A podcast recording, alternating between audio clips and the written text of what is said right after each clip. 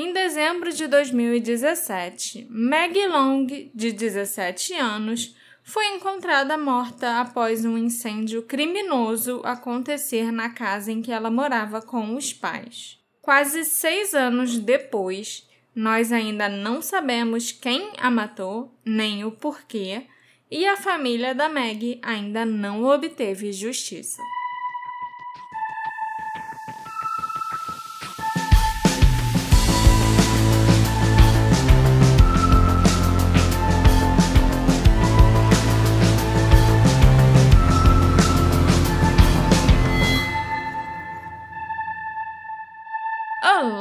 Ouvintes queridos! Sejam bem-vindos a um novo episódio do Detetive do Sofá.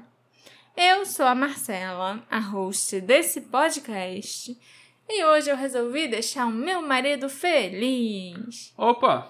Vamos falar de um caso bem recente, né? 2017 para mim foi ontem. Fotos HDs? Acho que sim. Fiquei- Acredito que sim. Fiquei muito feliz. Pois é, pensei em você, especialmente. Mas antes da gente entrar no caso da Meg Long, eu queria só lembrar a todos vocês que esse podcast conta com o eterno apoio, eterno é uma palavra muito forte, mas conta com o grande apoio de todas aquelas pessoas maravilhosas, exemplares e muito queridas que são os nossos apoiadores.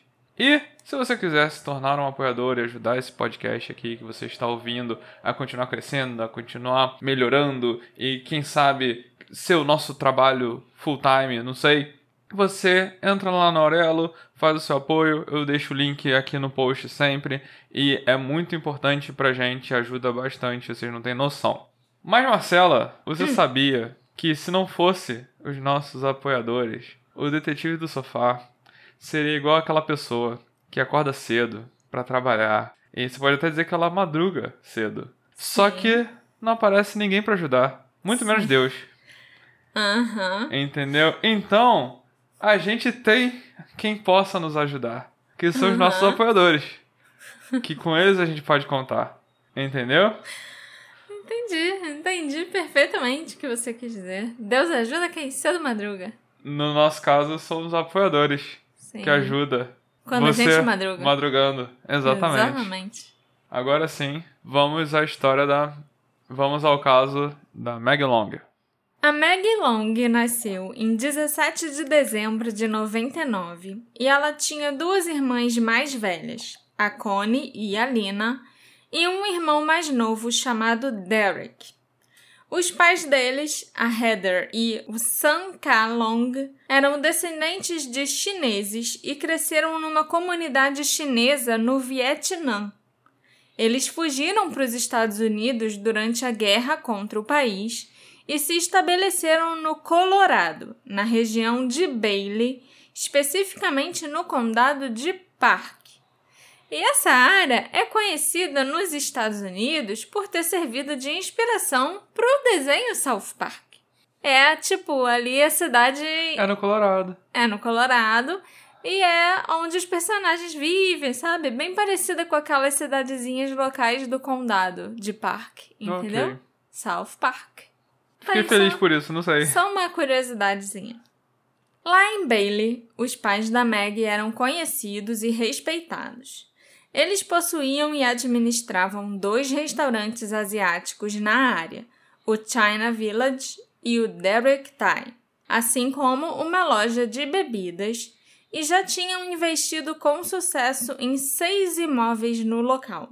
O Sun Ka não gostava de colocar o dinheiro da família no banco, então por isso ele sempre preferiu investir em imóveis. A família Long tinha grana e morava numa casa enorme, num grande pedaço de terra, numa parte bem pitoresca do Colorado. Era uma casa bem afastada e isolada. E para chegar lá, você tinha que seguir por uma estradinha bem estreita depois de sair da estrada principal. A família Long também era uma das poucas famílias asiáticas da região. Mas a Meg e os seus irmãos nunca enfrentaram nenhuma discriminação por causa da sua etnia. Eles não sofreram bullying na escola nem nada parecido. Pelo contrário, a Meg era muito querida por todos. Em dezembro de 2017, ela estava com 17 anos. Inclusive, faltavam só alguns dias para o aniversário de 18 anos da Meg. E ela estava fazendo o último ano do ensino médio na Plate Canyon High School. De acordo com a maioria dos relatos, a Meg era muito popular e estava envolvida em várias atividades extracurriculares. Segundo a irmã mais velha dela, a Connie, a Meg tinha muitos interesses diferentes e adorava experimentar coisas novas. Ela também era considerada uma pessoa muito gentil por seus amigos e professores, mas também igualmente ambiciosa e majestosa. Majestosa eu citei aqui porque era uma das palavras preferidas da Meg, né? Ok. Então vamos descrevê-la com as palavras preferidas dela, por que não? A Meg participava de diversos eventos escolares, como apresentações em shows de talentos, e parecia ter vocação para o teatro. Inclusive, além de se apresentar em quase todas as peças e eventos da escola, ela também era membro ativo do The Venus Theatre, nas proximidades de Conifer. Na sexta-feira, dia 1 de dezembro de 2017, ia acontecer um show na escola da Meg, que ela tinha ajudado a planejar. Como membro do departamento de teatro local, ela ajudou a organizar a apresentação de algumas bandas locais no show e ficou responsável pela sala VIP do evento. Depois que as aulas terminaram, a Meg disse para as amigas que ela ia para casa trocar de roupa para o show mais tarde e também ia comprar biscoitos e água para os participantes do evento. Ela saiu da escola por volta das três e meia da tarde e começou a dirigir para casa, que ficava a aproximadamente 18 quilômetros de distância e levava no máximo meia hora para chegar. Mas a Meg não voltou para a escola no horário combinado. Era para ela estar de volta em torno das 17 horas e ela não apareceu o que fez com que seus amigos de escola tentassem contatá-la por telefone algumas vezes. Algum tempo depois, a Connie saiu do trabalho e chegou na escola para procurar a Meg. Lá, ela foi recebida por alguns amigos da irmã que também estavam procurando por ela. A Connie imediatamente teve um mau pressentimento. Ela tinha certeza que algo estava errado porque a Meg era muito responsável e nunca teria deixado os amigos na mão. Mais ou menos no mesmo horário em que a Connie começou a dirigir para casa, esperando encontrar a Meg lá, uma ligação para emergência foi feita da casa da família Long. Localizada ao norte de Bailey, numa área rural ao longo do riacho Deer Creek, a propriedade ficava a várias centenas de metros da estrada, ao longo da Rua County número 43. A ligação foi feita às sete e dois da noite por um inquilino que morava no sótão da casa. Esse sótão tinha uma entrada independente e não se conectava diretamente ao restante da casa da família. O inquilino alegou que havia pessoas lá embaixo e que ele podia escutá-las discutindo e possivelmente brigando. Ele também estava ouvindo o que parecia ser uma tentativa de incendiar a casa e sentindo o cheiro de fumaça e gasolina. O inquilino não se sentia seguro para sair do sótão e, além de ligar para a emergência, ele estava mandando mensagens para Connie, enquanto os acontecimentos preocupantes se desenrolavam nos andares de baixo. Pouco tempo depois, quando a Connie chegou à propriedade, aproximadamente às 7h20 da noite, os bombeiros e a polícia já estavam no local. Eles chegaram logo após a ligação para a emergência ter sido feita. O inquilino só conseguiu sair do sótão junto com o seu gato às 8 da noite, depois que o incêndio tinha sido apagado. Foi em parte por medo, né, dele encontrar as pessoas que estavam lá fazendo isso e que estavam tacando fogo na casa. E em parte porque a fumaça estava muito forte, subindo ali pelas escadas que iam até o sótão, uhum. na entrada da casa dele. Mas é perigoso, porque ele pode inalar a fumaça. Exatamente, mas a... Mas ele sobreviveu. Ele sobreviveu, porque a casa em si não tinha contato com o sótão. A escada ficava na lateral E a fumaça chegou muito rápido nessa escada por causa da janela da cozinha estava aberta. Então, assim, a escada ficou toda cheia de fumaça, mas ele, dentro do sótão, dentro do apartamento, estava protegido, entendeu? Uhum. Não era o fogo que estava chegando. Né? Não, não era. Estranhamente, o carro da Meg estava estacionado na frente da casa, mas parecia não haver nem sinal dela no local. Os relatos iniciais eram de que ninguém havia sido encontrado dentro da casa, mas isso mudaria nas horas e dias seguintes. Nos dias que se seguiram, um juiz, a pedido do xerife local chamado Fred Wagner, emitiu uma ordem de restrição para esse caso, que até agora apresentava um incêndio misterioso e uma adolescente desaparecida. A Meg tinha simplesmente sumido. E para todos os efeitos, era só uma coincidência que o desaparecimento dela tenha acontecido na mesma noite do incêndio na casa da família Long. Esse xerife, o Fred Wagner, é um personagem importante nesse caso, porque ele é acusado pela população local, pela imprensa e pela própria família Long de ter sido muito negligente ao cuidar do caso. O Fred já estava quase se aposentando, sabe? Já estava ali na hora de se aposentar. Mas ao invés de simplesmente dar entrada na aposentadoria para que um novo xerife assumisse em seu lugar, ele resolveu gastar todos os dias de folga, férias e os dias que ele ainda tinha para faltar ao trabalho por motivo de doença e viajou para a Flórida. Ok. O Fred ficou cuidando das tarefas diárias do trabalho de xerife por e-mail, e isso incluiu o caso da Meg. Ele não voltou em nenhum momento para tomar as rédeas do caso e basicamente fez com que o primeiro ano inteiro após o crime fosse desperdiçado enquanto ele curtia uma semi-aposentadoria. Na noite em questão, a sexta-feira, 1 de dezembro de 2017, os irmãos da Meg postaram nas redes sociais que estavam procurando por ela e não conseguiam encontrá-la. A polícia anunciou que estava investigando as comunicações da Meg após o término das aulas naquela tarde, por volta das duas e meia, até as 8 horas daquela noite, quando os policiais tiveram acesso à casa, após o incêndio ser apagado.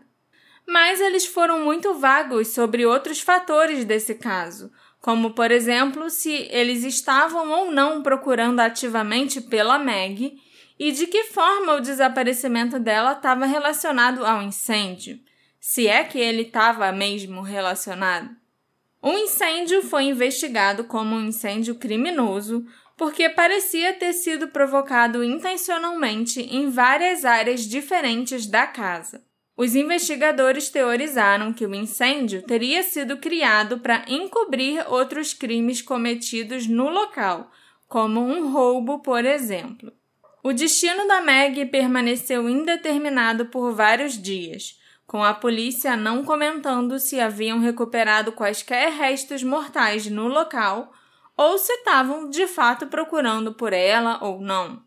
No sábado, dia 2 de dezembro, os funcionários do escritório do xerife do condado de Park anunciaram que estavam trabalhando na cena do crime na rua County 43 e que não planejavam organizar nenhuma equipe de busca para tentar encontrar a Maggie.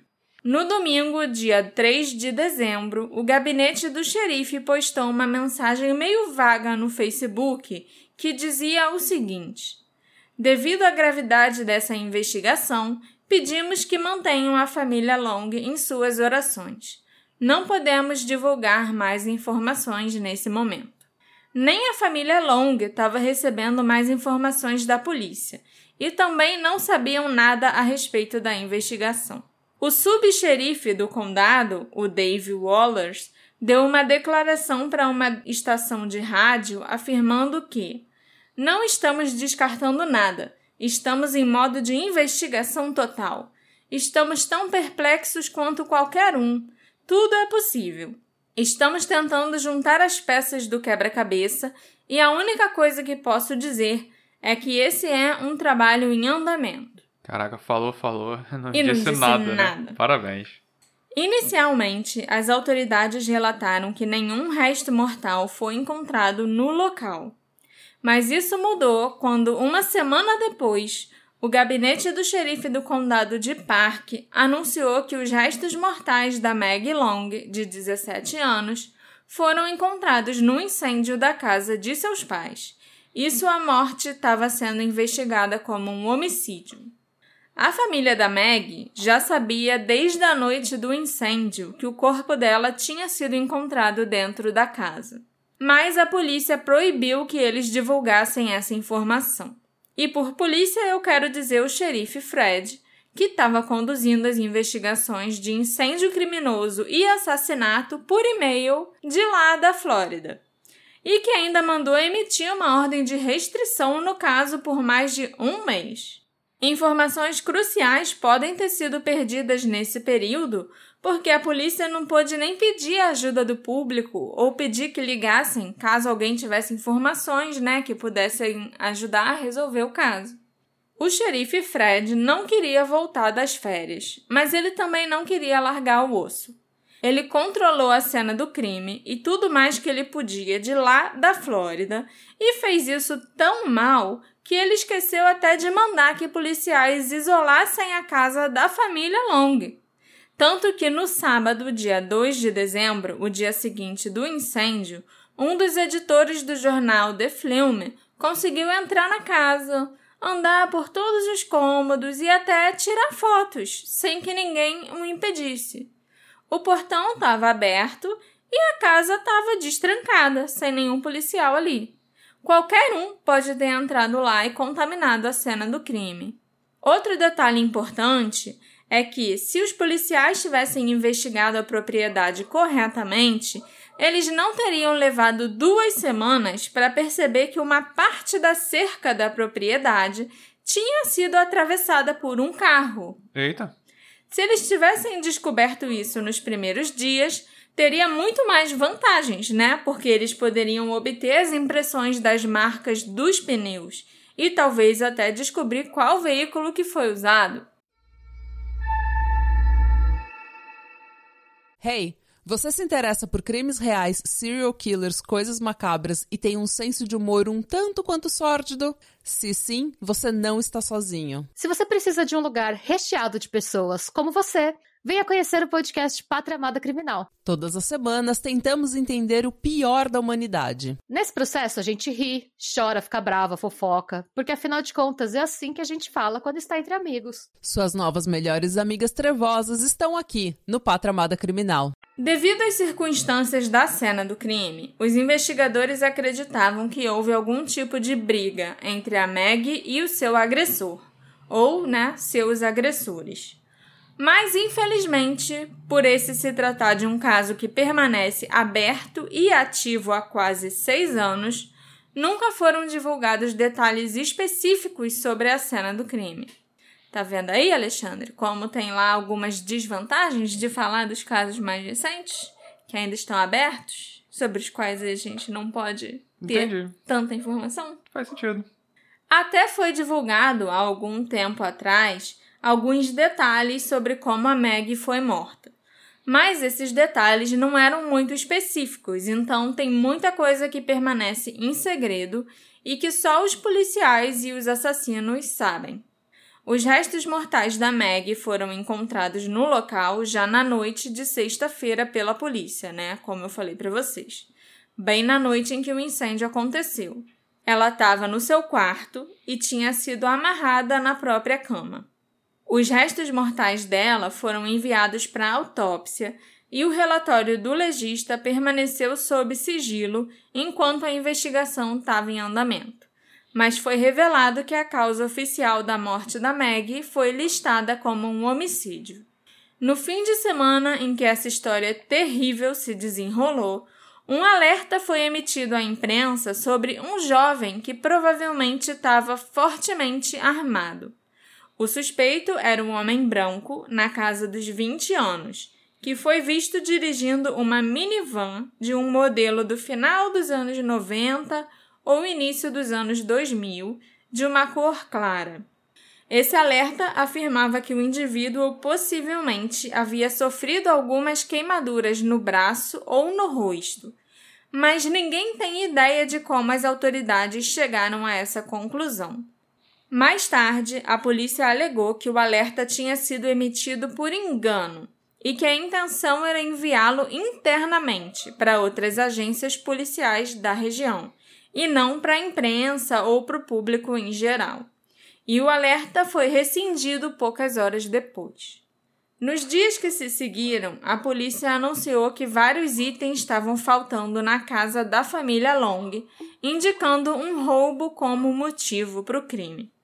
Os itens desaparecidos incluíam uma bereta de 9mm, um rifle AK-47, 2 mil cartuchos de munição, um cofre verde bem grande, e várias estatuetas de jade que pertenciam a Meg.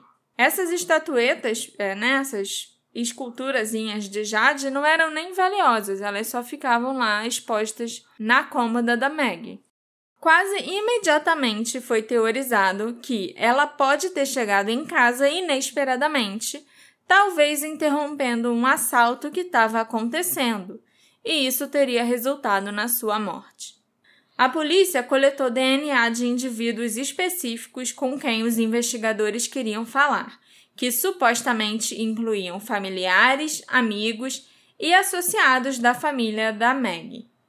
Isso provavelmente foi feito num esforço para eliminar suspeitos através de possíveis correspondências com evidências deixadas no local, embora o que foi encontrado permaneça envolto em mistério. Um dos homens inicialmente suspeitos de envolvimento era o inquilino do sótão, cuja ligação para emergência atraiu a polícia até o local. Mas ele parece ter sido eliminado como suspeito logo no início. A identidade do inquilino nunca foi divulgada, até mesmo para protegê-lo, porque ele pode ser a única testemunha do crime. Não é difícil descobrir o nome dele, no entanto, porque né, é uma cidade muito pequena. Bailey só tem 9 mil habitantes. Mas eu não vou falar o nome dele porque acho que não tem necessidade. Mesmo com a polícia tendo eliminado o inquilino como suspeito, ainda há quem acredite que ele estava envolvido no crime ou que ele deu dica para outras pessoas. Isso acontece, em parte, por um certo preconceito contra ele já que o inquilino trabalha para uma casa local de cultivo legal de maconha, chamada Happy Camper, e ele é uma pessoa preta. E vamos combinar também, né, que se ele realmente fosse responsável, por que ele chamaria a polícia e os bombeiros, gente? Era só deixar tudo pegar fogo, não chamar ninguém. Também não seria lá muito inteligente o inquilino roubar os donos da casa onde ele morava, né? Sem contar que tinha só duas semanas que ele tinha se mudado para aquele local. Então ele ainda não conhecia tão bem assim a família e não sabia ainda tanto sobre a rotina dos moradores daquela casa, para já resolver armar um roubo ou algo assim. Meses depois, funcionários do FBI afirmaram que havia uma alta probabilidade de que alguém da comunidade tivesse entrado em contato com um suspeito ou alguma pessoa envolvida no assassinato da Meg. Foi teorizado que essa pessoa poderia viver na comunidade e estar acompanhando o caso de perto pela imprensa. A pessoa provavelmente também teria mudado um pouco seu comportamento e se distanciado dos seus relacionamentos típicos nas semanas que se seguiram. Posteriormente, a polícia divulgou descrições de dois veículos procurados em conexão com o crime: uma van Chevy Astro e uma caminhonete Ford Ranger. No entanto, eles não revelaram como esses veículos estavam ligados ao assassinato. A família da Meg escreveu uma carta ao público que foi compartilhada por um amigo da família nas redes sociais em 9 de dezembro de 2017, cerca de uma semana após a sua morte. A carta dizia: O medo da morte tira a alegria de viver. Nossa querida irmã, filha, neta, prima, sobrinha, amiga e colega de classe, Maggie, foi uma alegria em todas as nossas vidas. Como muitos de vocês sabem, Na noite de sexta-feira, 1 de dezembro de 2017, Meg deixou esse mundo. Nossos corações estão partidos e essa perda foi especialmente significativa, sabendo o impacto que nossa Meg teve nessa pequena comunidade. Agradecemos a todos em Bailey, bem como aqueles em comunidades próximas e distantes que a vida da Meg tocou, por seu apoio e amor compartilhado. Nossa família continua trabalhando com o gabinete do xerife do condado de Park e outras agências. Queremos agradecê-los por seus esforços e estamos todos comprometidos em buscar justiça para Meg. A comunidade de Bailey denuncia qualquer veículo suspeito, indivíduo ou atividade ao longo da rua County em Bailey que tenham acontecido em 1 de dezembro de 2017 utilizem a linha de denúncias. Para aqueles que respeitaram a nossa privacidade e continuarão a respeitá-la enquanto lamentamos, estamos gratos. Nos próximos dias faremos preparativos para uma celebração da vida da Meg e faremos anúncios à medida que esses planos forem finalizados. Obrigado a todos por compartilharem sua força e pensamentos gentis conosco. Família Long.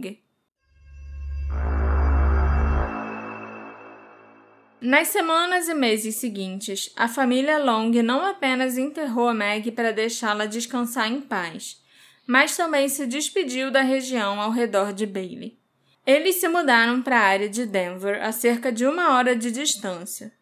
A morte da Meg foi o segundo encontro infeliz com criminosos violentos na região, com uma das irmãs mais velhas da Meg, Lina, tendo sido feita refém num incidente de 2006 em sua escola.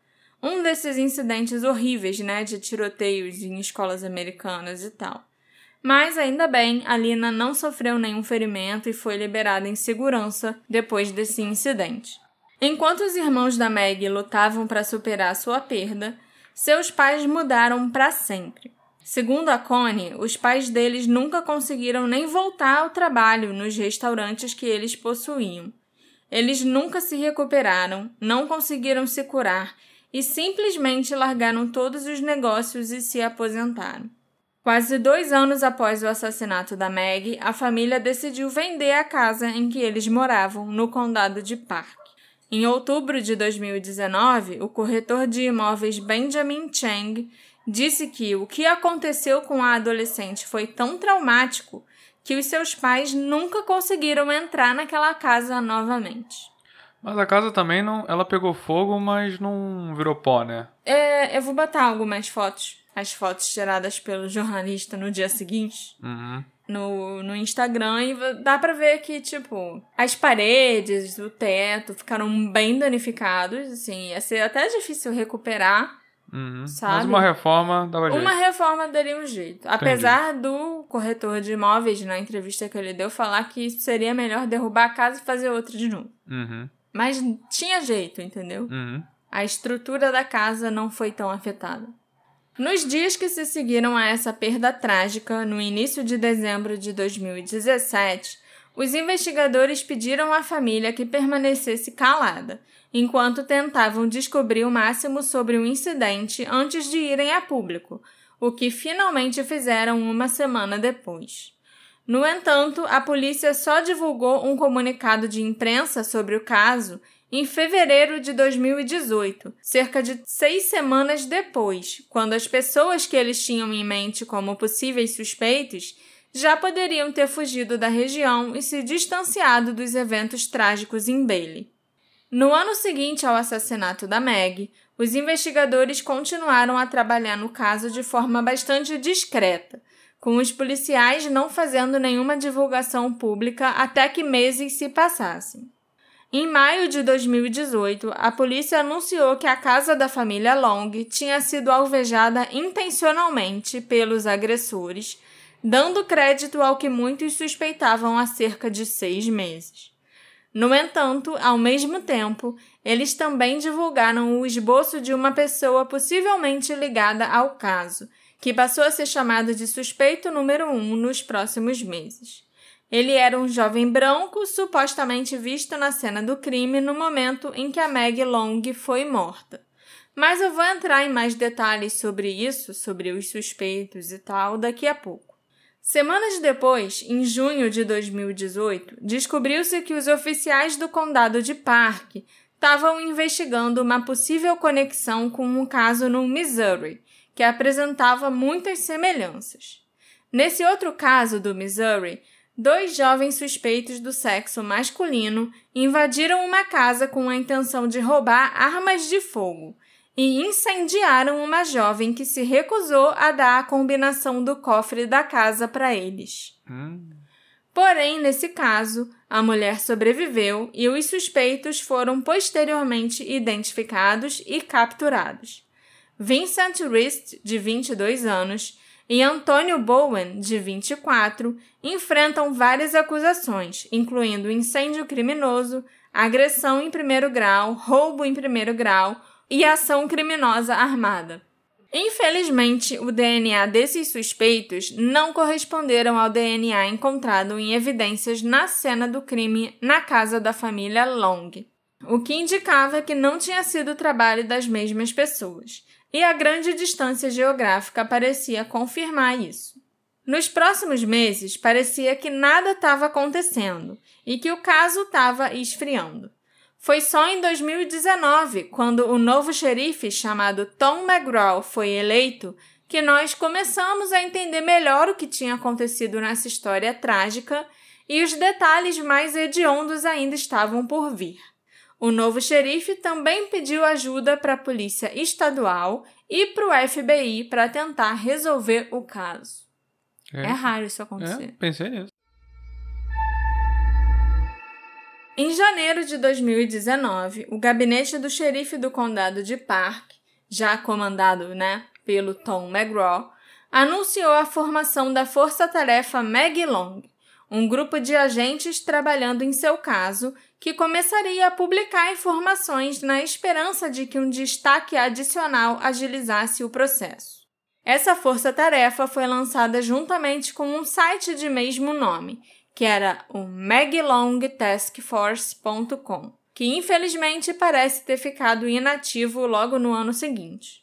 No entanto, a própria força-tarefa continua ativa até hoje, combinando os esforços do gabinete do xerife local, da Polícia Estadual do Colorado, do FBI e do Escritório de Álcool, Tabaco, Armas de Fogo e Explosivos dos Estados Unidos. Ok. Eu acho que isso deve ser porque as armas e 2 mil cartuchos de munição foram roubados, talvez, né? Uhum. Mas não tenho certeza. É, eu também achei meio estranho.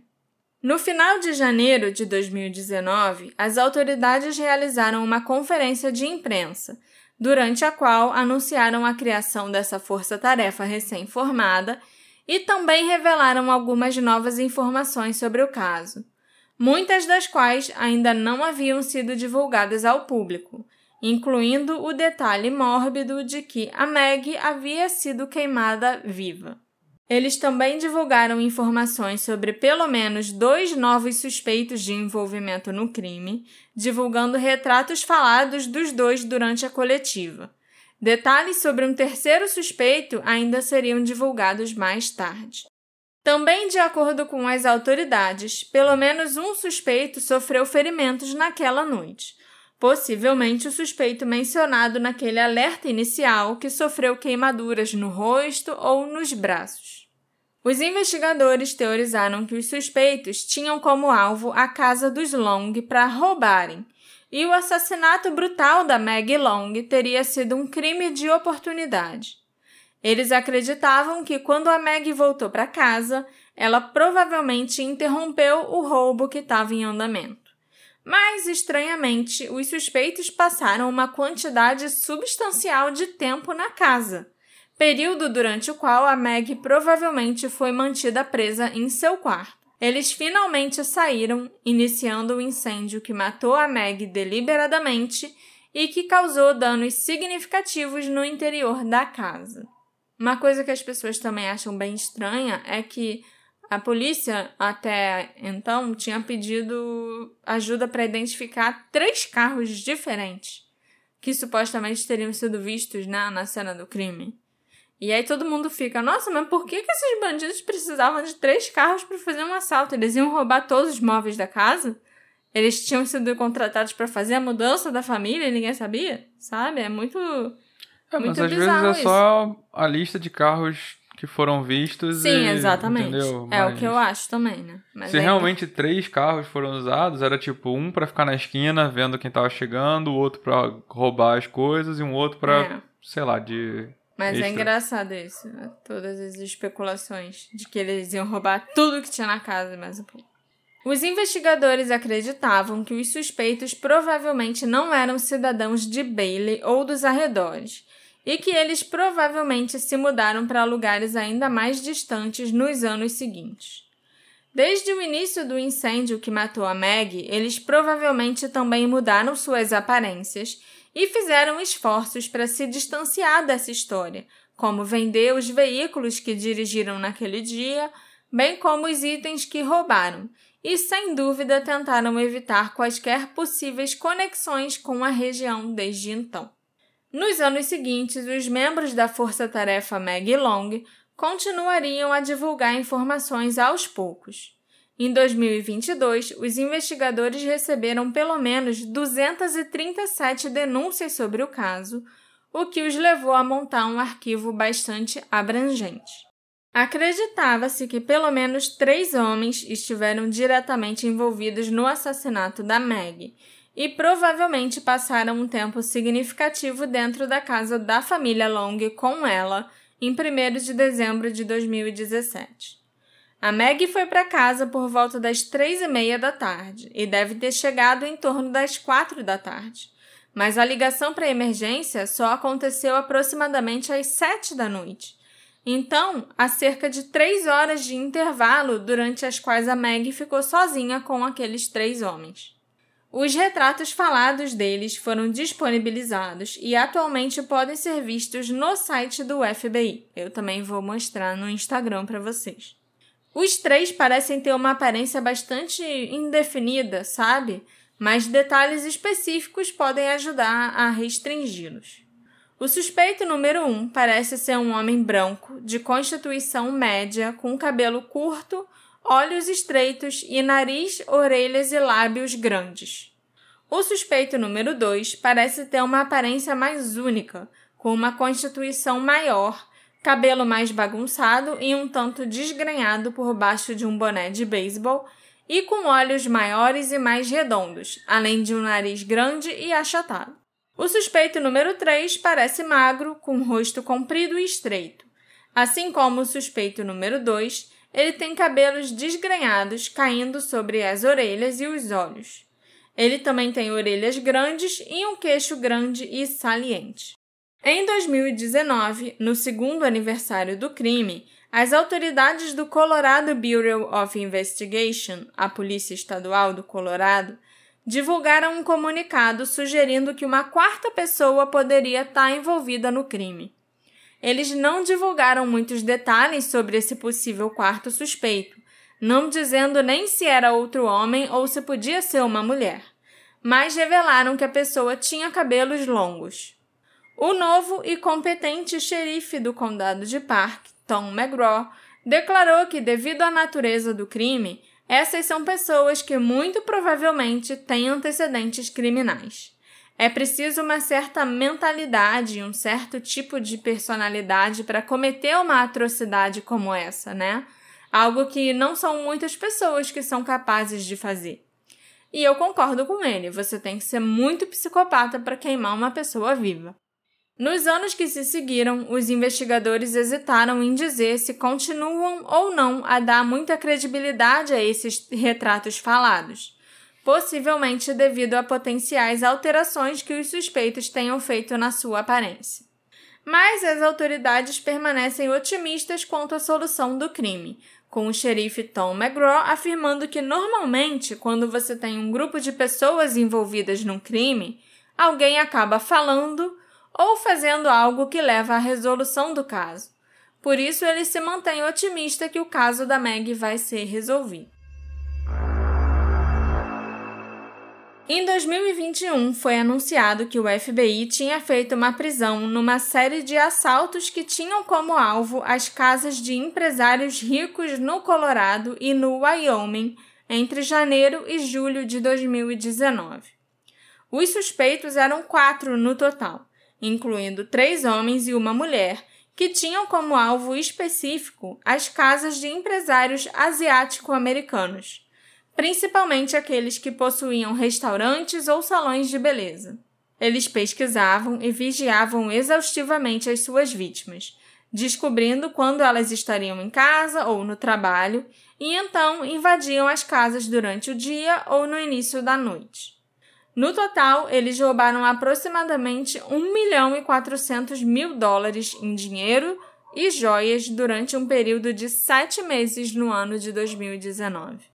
Os quatro foram ligados a diversas cenas de crimes por meio de registros dos celulares, resultando na prisão de três em 2021: o Carlos Flores Molina, o Santiago Royos Gaviria e a Iene Zoraia Rodas Flores.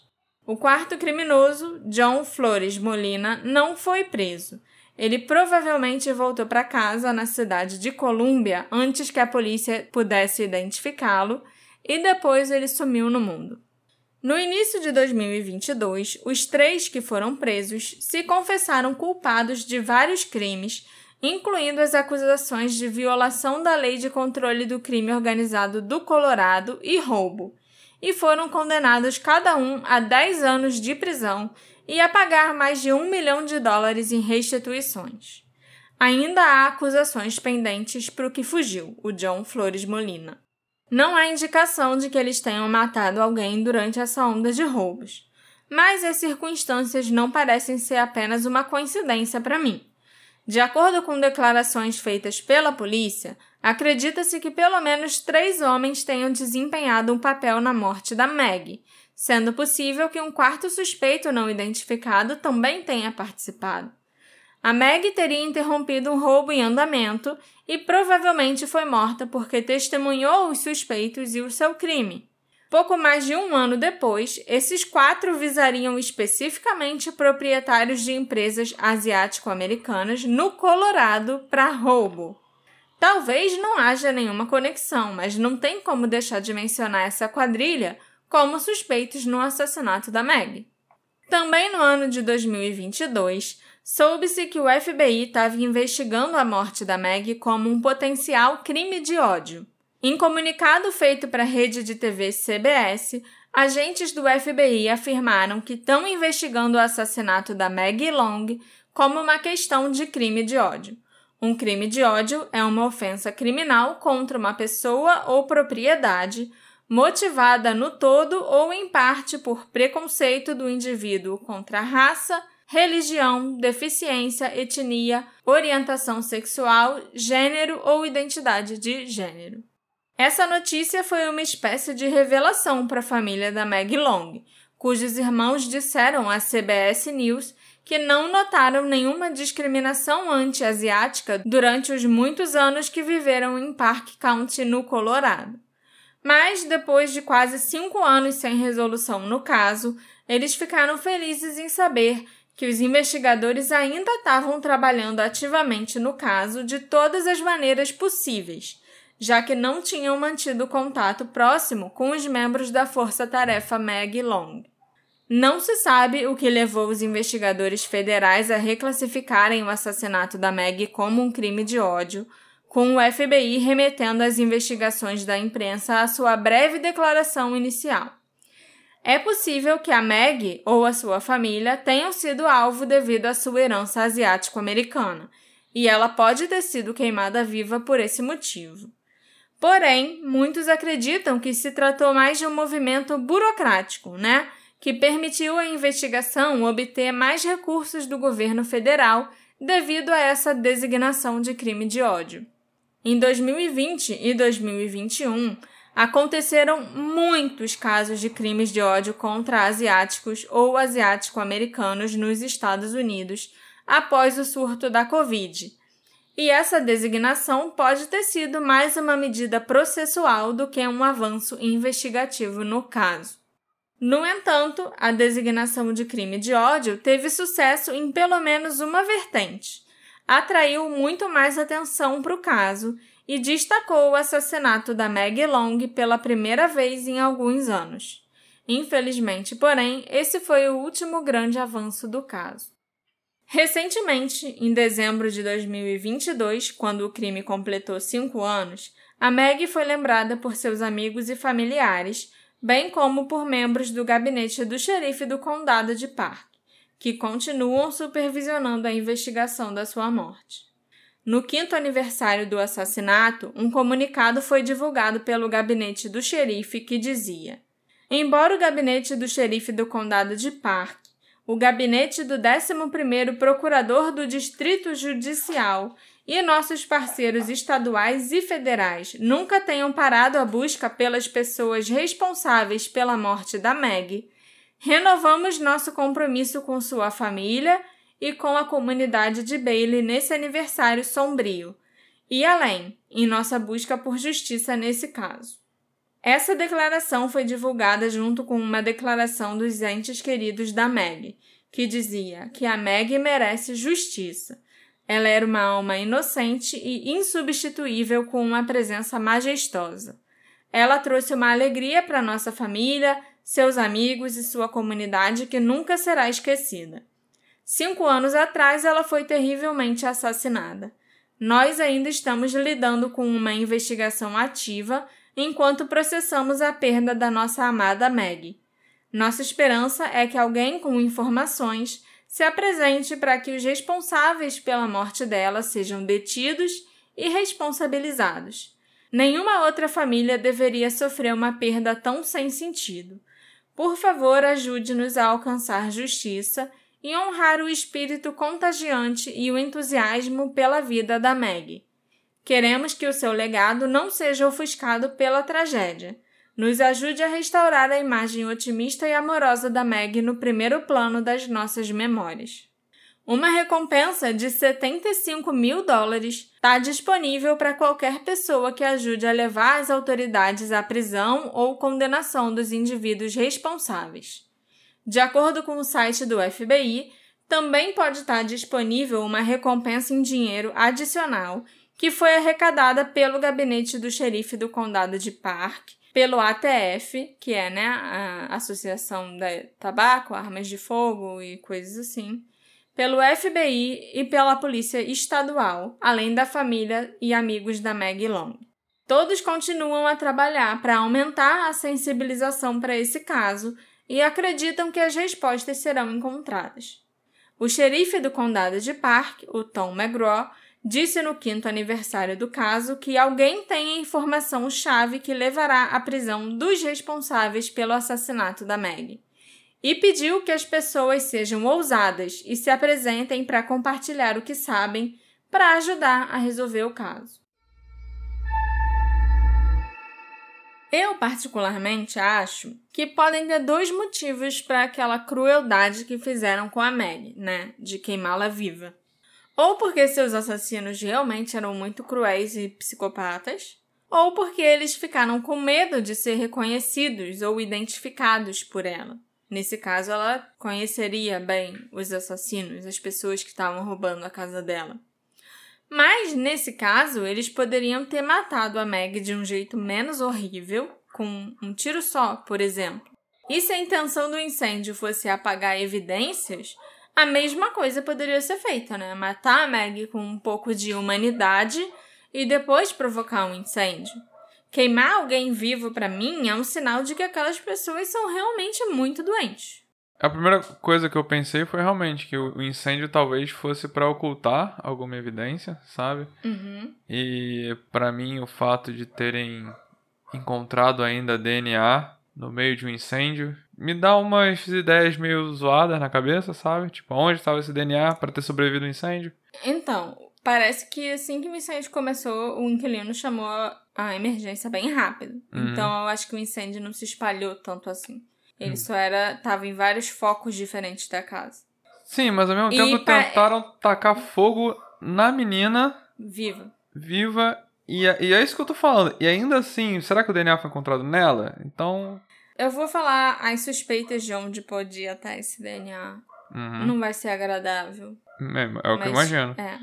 Dizem por aí que quando o inquilino chamou a polícia, os veículos dos assaltantes, né, barra assassinos, ainda estavam na residência da família Long. A polícia e o corpo de bombeiros devem ter cruzado com eles na estrada quando se aproximavam da casa. E sem o conhecimento das autoridades, eles permitiram que os assassinos fugissem. Como a casa da família ocupava muitos hectares de terra e era bem isolado da estrada principal, só havia uma entrada e uma saída. Então, eles se cruzaram sim em algum momento. Uhum. As autoridades estavam dirigindo pela longa estrada até a casa da Meg, ao mesmo tempo em que os suspeitos passavam por eles indo embora de lá. Deve ser daí que vieram os três carros, né? Sim, e talvez até os retratos falados, né? Uhum. da- dos suspeitos. Apesar da polícia nunca ter confirmado oficialmente, né, que eles conseguiram obter DNA dos suspeitos, para mim isso ficou bem óbvio quando eles revelaram que centenas de pessoas já tinham sido inocentadas ao longo das investigações. Inclusive os dois caras lá do Missouri que também roubaram armas e Tacaram fogo. tacaram fogo numa mulher. A polícia também teve batendo na porta da casa de muita gente da região que conhecia a família para recolher, né, pedir amostras de DNA. Infelizmente, em Bailey, o que se comenta é que além de todo o sofrimento que ela passou, a Meg ainda teria sido estuprada nesse tempo em que ela ficou amarrada em casa com os assassinos. Inclusive, o DNA teria sido obtido do esperma do estuprador dentro do corpo da Meg. E esse teria sido o motivo para tentarem queimá-la, para destruir evidência. Também há quem diga que tinha evidência debaixo das unhas dela Uhum. e que algum dos dedos não chegou a queimar tanto assim e conseguiram retirar a Entendi. evidência de lá. Não tem essa entendeu? segunda hipótese, né? Tem, mas eu ac- acho que a mais provável é a primeira, infelizmente. Correm boatos também de que o motivo para esse crime hediondo ter acontecido seria dinheiro. Segundo alguns fofoqueiros da cidade, a família Long administrava jogos de azar no porão da loja de bebidas, coisa que supostamente já era sabida pela polícia local e por muitos membros da comunidade há muito tempo.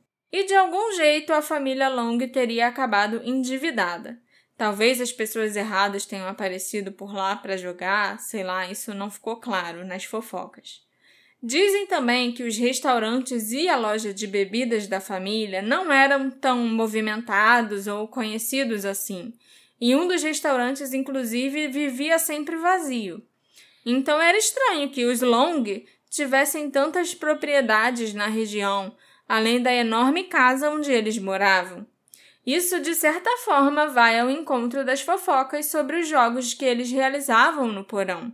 E também pode ser que seja verdade, né? Que eles realizavam jogos ou que a família estava endividada e tal. Pode ter um fundo de verdade nisso. Mas eu acho que a família Long era realmente uma família decente e trabalhadora. Eu não acredito que eles tenham nenhum tipo de culpa pelo que aconteceu com a Meg. Inclusive, o jornal The Film conversou com o gerente de um dos restaurantes da família quando esses rumores começaram a circular. O gerente indicou que a família Long não gostava de guardar dinheiro em bancos, como a gente já sabe, e que eles acreditavam que podiam obter um melhor retorno financeiro investindo em imóveis. Eles não estavam com nenhum problema financeiro, segundo o gerente, e se eles precisassem de dinheiro tanto assim, era só vender algum imóvel, né? Algum ou alguns imóveis. O The Film pesquisou registros de propriedades no Colorado, e esses registros indicam que os Long realmente tinham propriedades em Bailey, Pine, Conifer, Denver e Louisville. Pode inclusive haver mais propriedades, né, até em locais fora do estado. Ainda segundo o gerente do restaurante, o pai da Meg, o Sam Colong, estava em Oakland, na Califórnia, tratando de alguns negócios na noite do incêndio. Ele foi chamado pela família e reservou um voo de volta para o Colorado. O Sam Colong chegou na área de Bailey entre uma e duas horas da manhã de sexta para sábado. E o gerente indicou que o motivo pelo qual o pai estava em Oakland naquela noite era porque ele estava trabalhando na compra de um complexo de apartamentos por lá. Então eu acho que isso realmente elimina a possibilidade da família Long estar com problemas financeiros. Uhum. Uma coisa interessante que eu descobri é que em 18 de setembro de 2019, dois jovens locais de Bailey foram encontrados mortos, aparentemente por suicídios, né? Um pacto de suicídio. No cemitério Ollinger Mount Lido, que fica a aproximadamente 40 quilômetros de Bailey. Ryan Reese tinha 22 anos e o Tyler Swindler tinha só 19. Ambos se formaram na Plate Canyon High School, em Bailey, a mesma escola que a Meg e os irmãos frequentaram. E eu acho até que o Tyler era do mesmo ano da Meg, ele se formou né, com a turma dela e tudo. A família do Ryan morava do outro lado da estrada da família da Meg. Não era perto, até porque a família do Ryan morava na montanha e a família da Meg bem afastada da estrada, do outro lado mas dava para ver a casa da Meg de lá de cima na casa do Ryan. Já o Tyler morava com o que pareciam ser seu tio e alguns primos a cerca de 6 quilômetros de distância. No verão de 2016, o Ryan, que na época tinha só 19 anos, e um primo do Tyler, chamado Wesley Swindler, que tinha 16, foram condenados pelo estupro de uma vítima entre 13 e 15 anos em St. Cloud, Minnesota, onde eles moravam. Eles receberam sentenças curtas e foram obrigados a se registrar como criminosos sexuais. Esse Wesley Swindler era um dos primos com quem o Tyler Swindler morava. A curiosidade aqui é que esses três homens, os dois que cometeram suicídio em 2019, principalmente, o Ryan e o Tyler, se parecem bastante com dois dos retratos falados da polícia. Além disso, cinco dias depois dos suicídios, o noticiário informou que houve um aumento repentino de denúncias sobre o assassinato da Maggie Long. A polícia nunca falou publicamente sobre esse caso ou sobre esses jovens, nem revelaram se eles seriam pessoas de interesse. Mas será que o peso na consciência pode ter sido grande demais para suportar? Esse episódio é dedicado à nossa querida apoiadora Vitória Mendes. Muito obrigado, Vitória, pelo seu apoio. Saiba que sem você e sem pessoas como você, esse podcast não tava nem aí. Se você quiser, faça como a Vitória. Entra lá na Aurelo, seja pelo site, seja pelo aplicativo, e torne-se um apoiador do Detetive do Sofá é muito importante e ajuda bastante a gente. É o que mais ajuda a gente, para falar a verdade. Isso aí, obrigada, Vitória. A Meg era tão jovem e parecia ser uma pessoa tão gentil, doce e carinhosa. Foi uma perda terrível para a família dela e para a comunidade em geral. Por que alguém faria algo tão terrível com ela, sabe? Esse é um dos meus piores pesadelos, ser queimada viva. E a Meg, que até então teve uma vida tão tranquila, sabe? Tão até cor-de-rosa, acabou conhecendo a maior crueldade nos seus últimos momentos de vida. Quem será o responsável pela morte dela e pelo incêndio na casa da família Long? Me encontra nas nossas redes sociais, arroba detetive do sofá, e me diz o que você achou desse episódio e quem você acredita que pode ser o culpado. A gente se encontra na próxima investigação. Tchau, tchau. Tchau, tchau.